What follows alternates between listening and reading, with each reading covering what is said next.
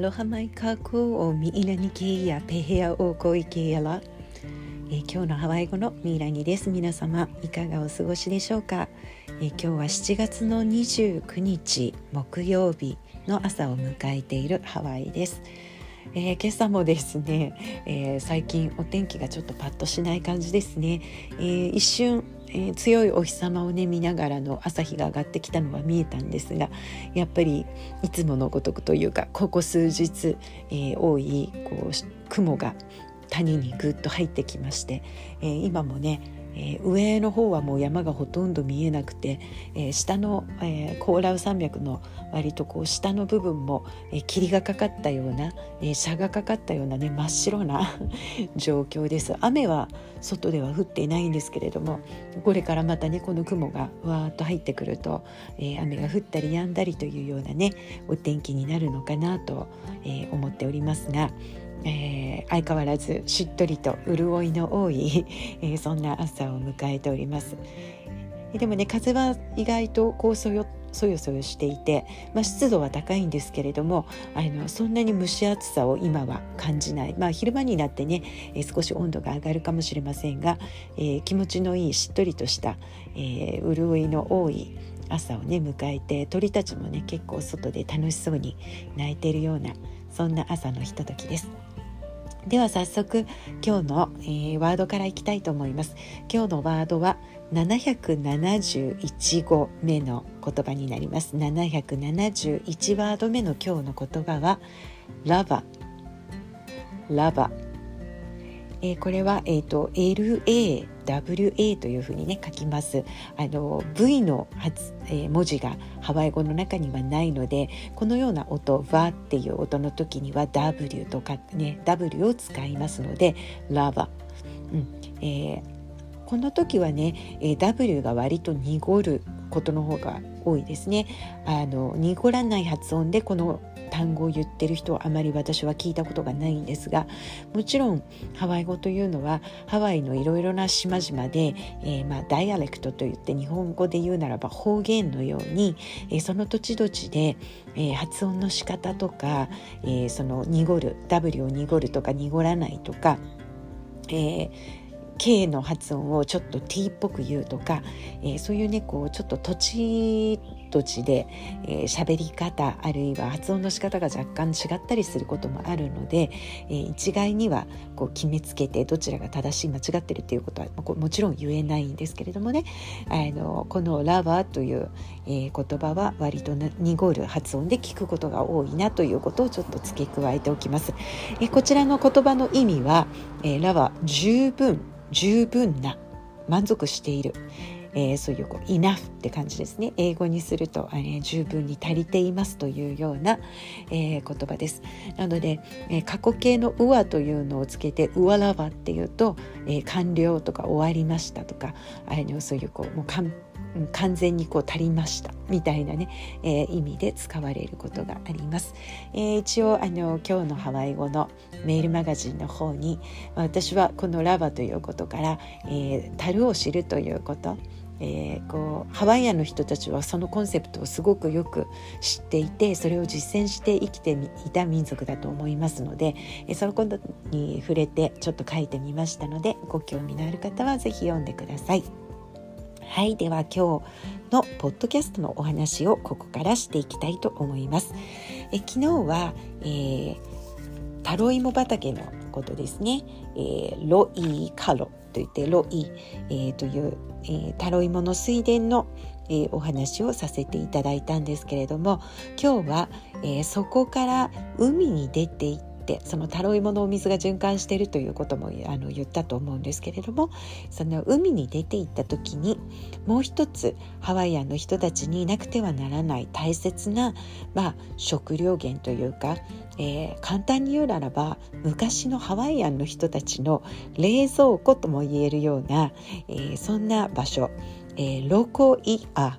ロコイアこれは英語にするとフィッシュポンドというふうにハワイでも、えー、呼ばれていますが、えー、漁漁場というのかな、まあえー、海に、え付随したというか海にくっついた、うんいけすみたいな風に思っていただけたらいいのかなと思いますが、えー、そんなね、えー、これもすごくハワイの人たちの自然とのつながりの知恵をえー、ふんだんに用いてね、えー、自然と共存するために作られたと言っても過言ではないような、えー、そんなシステム、えフィッシュポンドについてお話ししたいと思います。え私の住んでいるこの、えカハルーから一番近いフィッシュポンドこの辺結構フィッシュポンドがいっぱいあったみたいで、えこのカネオヘの地域は、え古代の時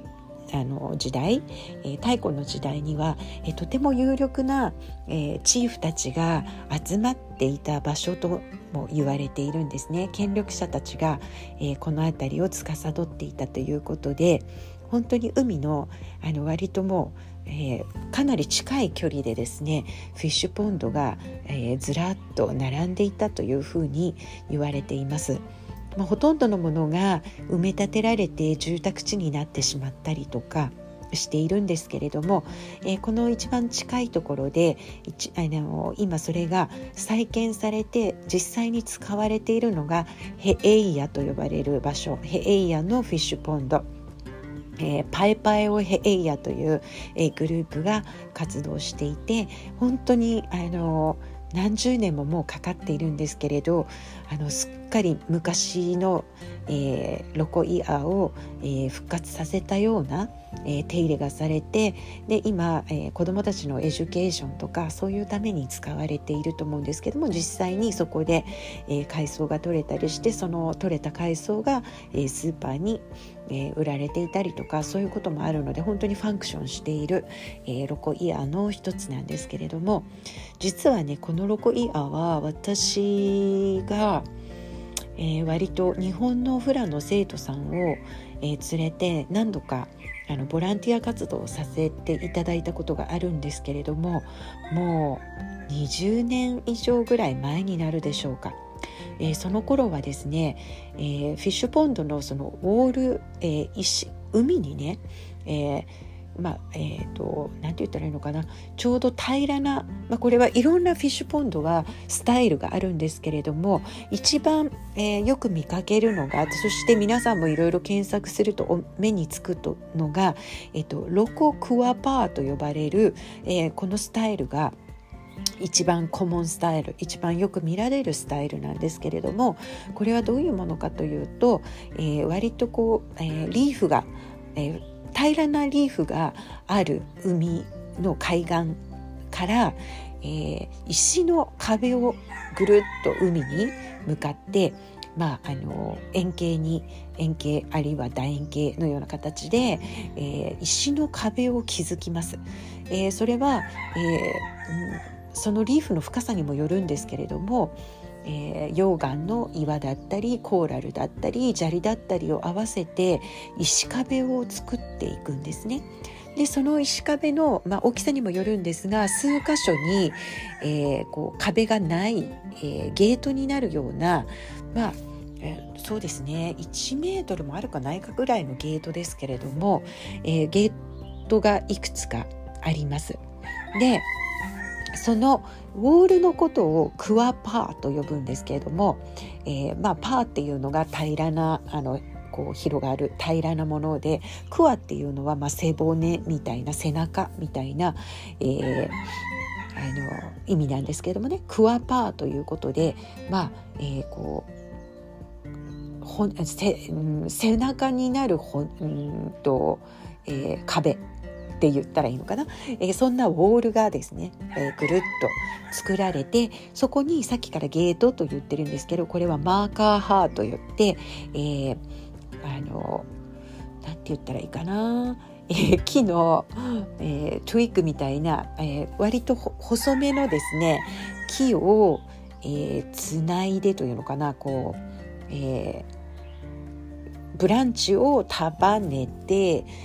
こうすのこみたいな感じですかね。わ、うんと、分かりやすく言うと。すのこのようにすのこっていうのは板と板の間に隙間があるじゃないですか。なのでこれも、えー、木のこう細めの板あの枝をえ細めって言ってもまあ直径10センチとかそのぐらいでしょうか、えー、そんな枝を集めてそれをこうつないですのこのような形にするとですね隙間ができる。うん。のでそんな、えー、ゲートをですね、えー、作るんですけどもで石の壁が結構、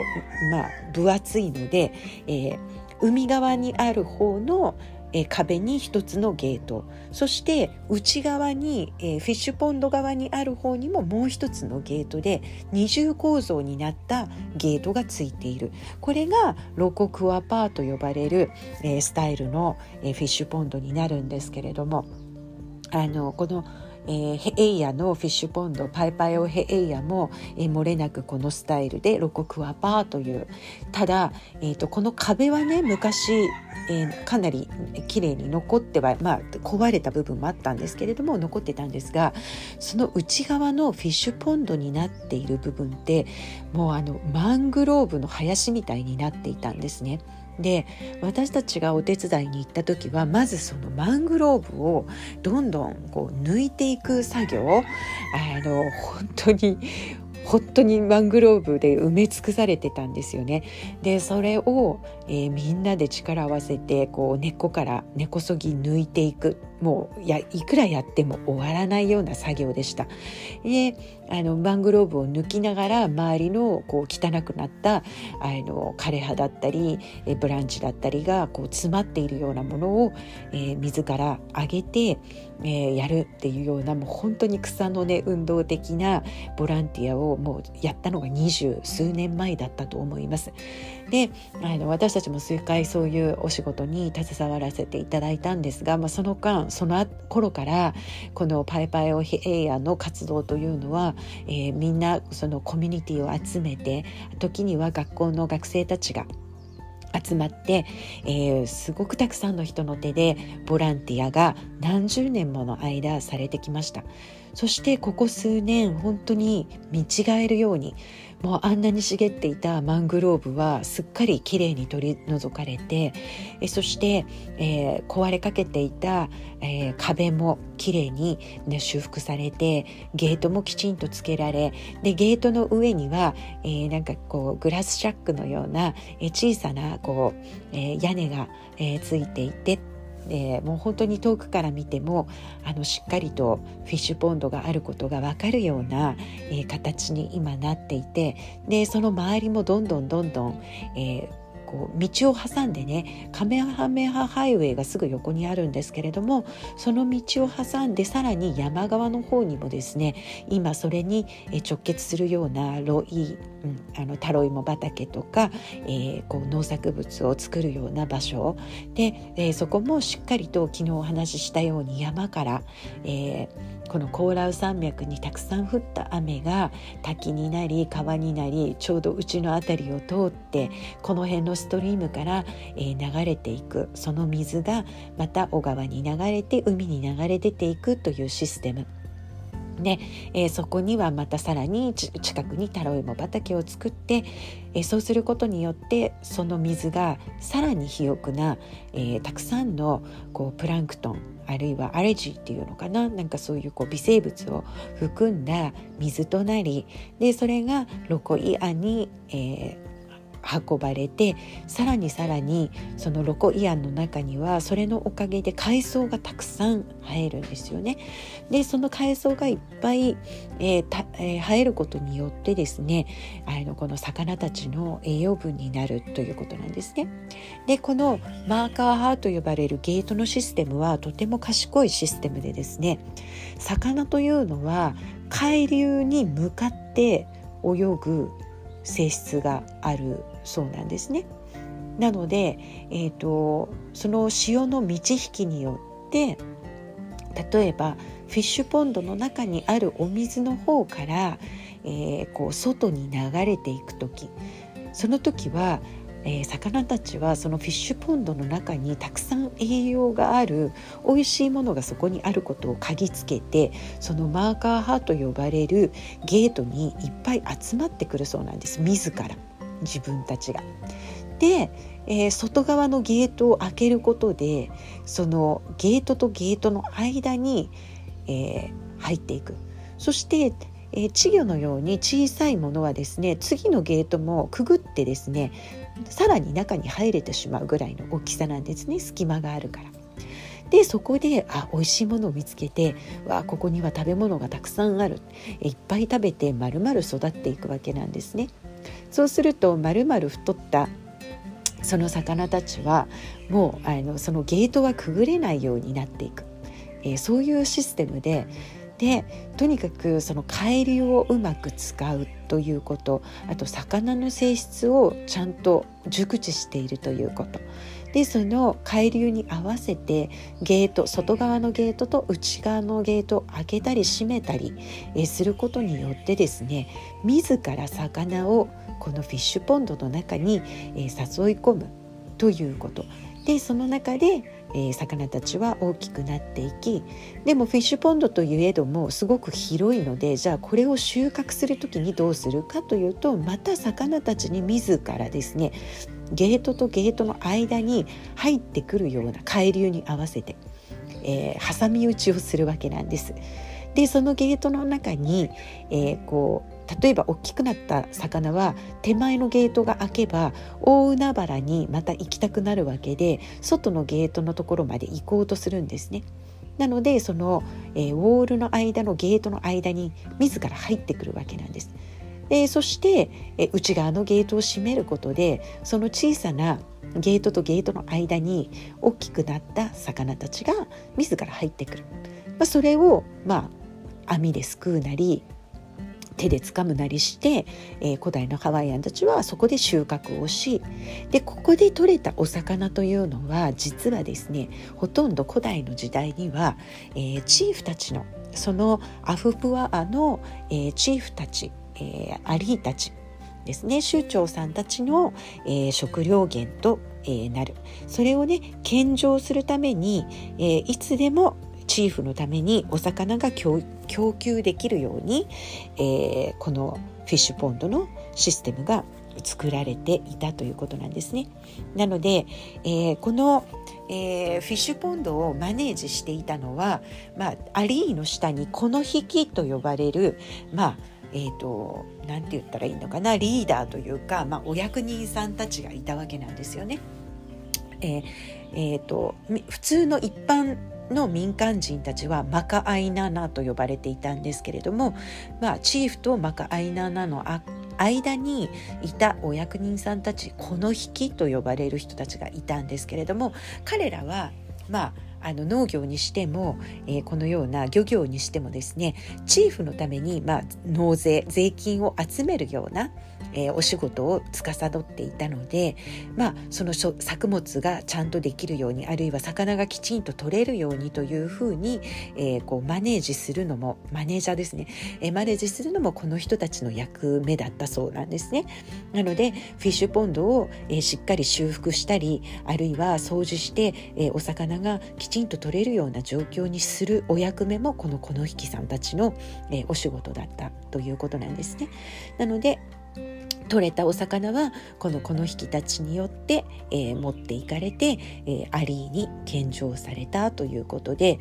なのであのーコモナーと呼ばれるこのマカアイナーナーの人たち一般の人たちが、えー、食べれたお魚というのは本当に限りがあったそうで、うん、そして、まあ、一番の食料源このフィッシュポンドの副産物というかはやはりあの海藻海藻類を、えー、この一般庶民たちは、えー、自分たちの食料源として、えー、食べていたというふうにもよく言われているんですけれどもね、うん、なので、えー、ハワイの人たちの本当にこう、えー、知恵というのかな。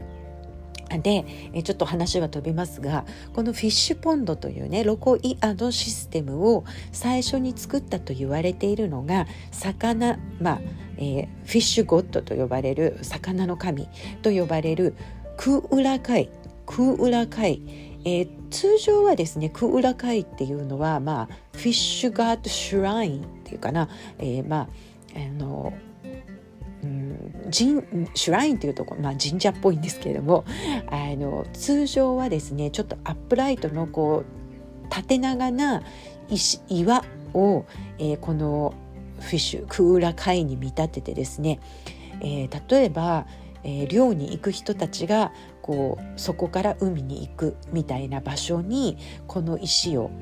置いて、えー、クウラ会として祭り、えー、その漁の、えー、祈願だったりとか漁の安全を願う、えー、神様を、えー、いろんな海の近くに、えー、携えていたんですけれどもね。それの大元の神様クウラ会、えー、このフィッシュゴッドなんですけどもこのクウラ会がマウイ島のハーナという場所で、えこのロコイアを作ったのが最初だというふうに言われています。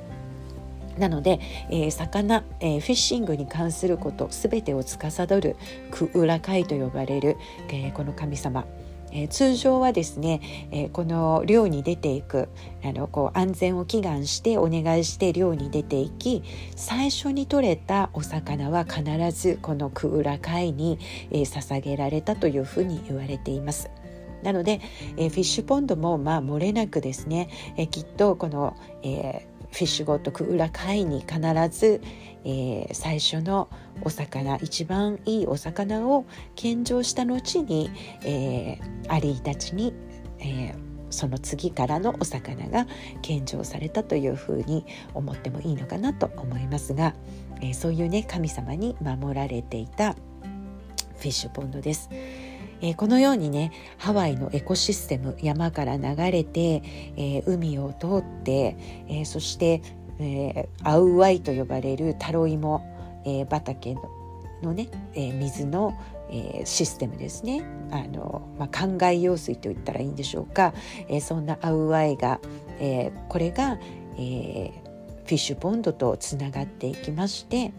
えそして、え肥沃な、えプランクトンやそういう食料お魚の食料源になるものをどんどん海に運び、えそしてフィッシュポンドを、えきちんとケアすることによって、えいつでもお魚が取れるようなえー、本当にハワイアンの人たちの冷蔵庫になるような、えー、ものをね作って生活を営んでいたということなんですね。なので、えー、このマネージャーであるこの引きさんたちは年に最低2回はですねこのマカアイナーナと呼ばれるコモナーたちを集めて、え、フィッシュポンドの大掃除をしたそうです。あの海藻はとても大切な食料源ではありますけれどもたくさんありすぎると水がよどんでしまったり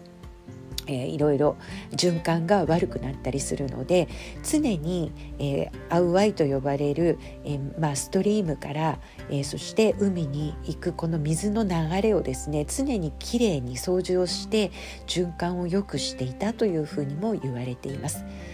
このようにエコシステム山から海までの水の循環によって、えー、肥沃な魚までも育てるえこうやって考えるとですね今も同じことが起きているわけなんですね。私たちは、えー、海の水が水蒸気になって雨を降らしてその雨が山に降り、え、山を通って地面を通ってろ過されてきれいな水が川に流れそしてそこで作物を潤し、え、人々を潤しそしてそれがまたさらにえー、きれいな水となって本来は海に戻されて魚たちが、え、成長するのを助けるそれをまた人間がいただくっていうようなエコシステムがきちんとできていれば人間というのは本当に豊かに暮らせるということがこのハワイの小さな島の中のほんの一部の、えー、生活のシステムを見るだけでそこに凝縮されていることが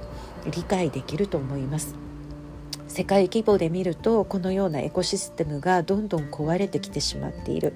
え地球温暖化であったり、えーえー陸から流れる水が汚染されていたり、えー、あるいは海の水が汚れていたりということで本当に私たちは自分たちで自分の首を絞めてしまうような生活をこの何十年何百年という間に、えー、地球に対してしてきてしまったということは、えー、疑いもない事実だと思うんですけれども。えー、これがね本当に手遅れになってしまわないうちに私たち一人ずつが、えー、そのようなこう昔からの大切な生きる知恵というのをねやまずは知ること、えー、そして知ってそのシステムをできる限りやはりこう、まあ、全部が戻せるとは思いませんけれども今やれること今やらなくてはいけないことに私たちが気づく、えー、時が来てもうもうかなり進んではしましまっているような気がしますが、えー、そんな時期なのではないかなっていうふうに、えー、思います。なので世界の中でのほんの小さなハワイという小さな、えー、昔は王国今はアメリカの一州にしか過ぎない、えー、このでもネイティブの民族がいるこのハワイアンの人たちから私たちは何か教えてもらったり気づかせてもらうことっていうのが、えー、日常の中にたくさん潜んでいるんじゃないかなと、えー、私は強く感じています。なのでこんな形で、えー、皆さんと、えー、こういう文化的なことを、えー、少しお話ししたり、えご紹介することで、えなんか小さな、え種まきができたらななんて思いながら、えお話はしているんですけれども。はい、え、今日はこの辺りで、え終わりにしたいと思います。はい、おいやわれの意見やら。マハロヌイロアヤオコパカヒアパウノコオノコオコロヘアナマイケイヤポロコラム。今日もご視聴いただきありがとうございました。マラマポノアフイホーカーコアロハ。